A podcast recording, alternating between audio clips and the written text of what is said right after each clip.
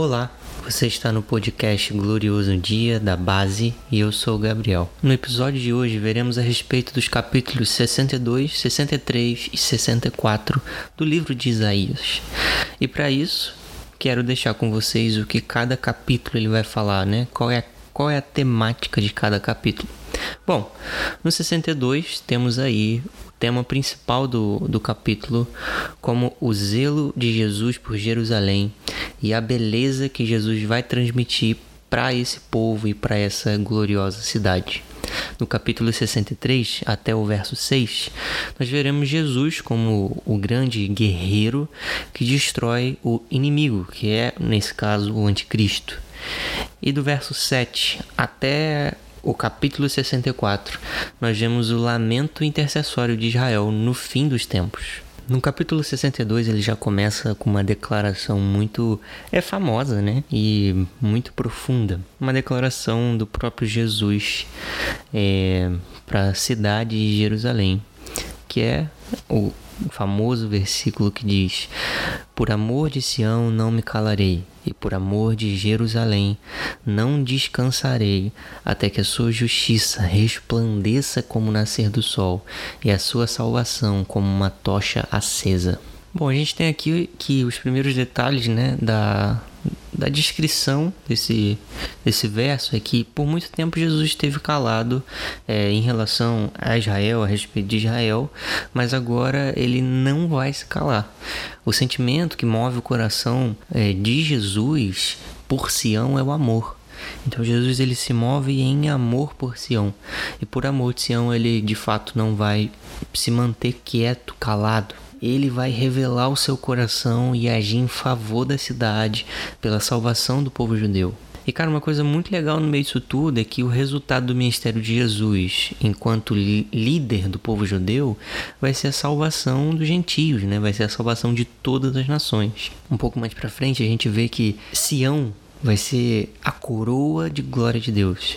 Então, é, assim como o homem, né, ele tem por sua glória a mulher, a glória do Pai vai ser o seu povo. Algo muito precioso que também é válido a gente frisar aqui é o novo nome, né, que a cidade de Deus vai receber. Ele, ela recebe dois nomes, né, é Refzebá e Beolá que a primeira significa o meu prazer ou minha delícia e a segunda casada. Então esses nomes é muito legal porque eles fazem meio que um balanço com a dureza dos últimos anos da grande tribulação. Então, uma cidade que tinha alguns complexos, né, e estava desamparada, agora não é mais desamparada e agora é a cidade que é o prazer e a delícia do próprio Deus. Outro versículo que é muito é, conhecido de Isaías 62 é o versículo 6, quando diz: Ó Jerusalém, coloquei vigia sobre os teus muros que não se calarão de dia nem de noite. Ó vós que invocais o Senhor, não descanseis. Aqui nesse versículo a gente vê que Deus ele está levantando intercessores hoje, né, nesse tempo, mas também o Senhor vai levantar um grande movimento de oração no fim. Então, com isso, a gente vê que Deus, antes do seu retorno, né, antes do seu glorioso é, dia, Ele está chamando pessoas a realmente, cara, prepararem o caminho para que Ele possa vir. Bom, e agora a gente chega aqui no capítulo 63, e o capítulo já começa com duas perguntas, né? Quem é e por que as coisas estão assim? Por exemplo, como diz no verso 1 e 2: quem é este que vem de Edom, de Bosra, com roupas tingidas de vermelho?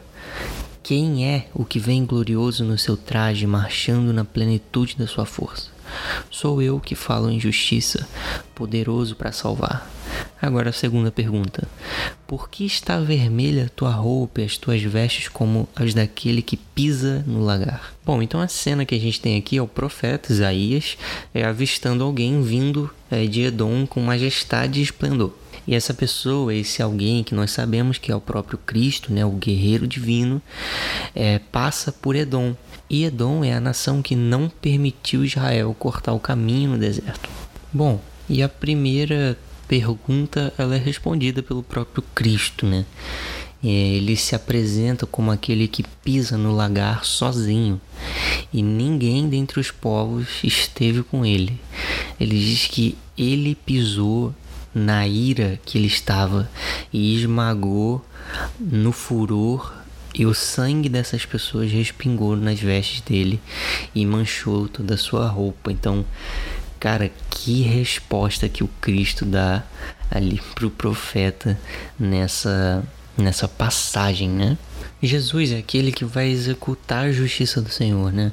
O, o, no coração de Jesus existe o dia da vingança, isso é presente no coração dele.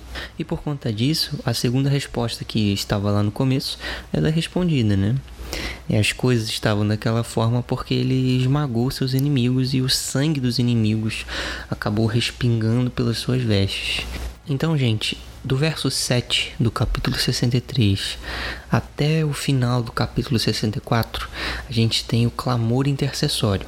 Pessoal, uma coisa que é muito importante a gente sempre está reafirmando é a respeito da salvação de Israel, né? Israel vai ser salvo de uma forma plena, todo Israel vai ser salvo.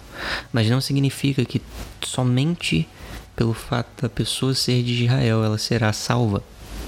Até porque a salvação ela é igual para todas as pessoas, ou seja, a salvação é por fé, a salvação é por graça, é dom de Deus. Então, quando a gente diz que toda nação será salva, é porque a nação, de uma maneira unânime, vai passar a crer que Jesus é o Messias de Israel. Então, de fato, é uma obra sobrenatural, assim como qualquer pessoa que recebe a salvação.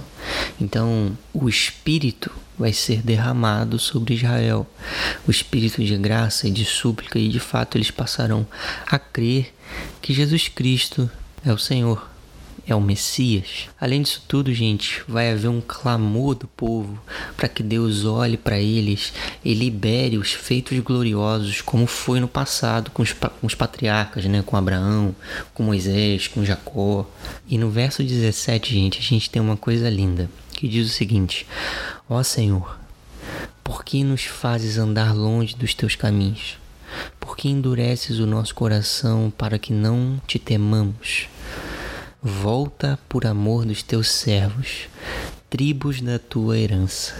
Cara, aqui a gente encontra um clamor maranata vindo diretamente do povo escolhido. Toda a obra da salvação, toda a obra do Espírito na nação de Israel vai culminar num grande clamor por Maranata para que o Messias retorne. E a gente pode confirmar isso no primeiro verso do capítulo 64, né?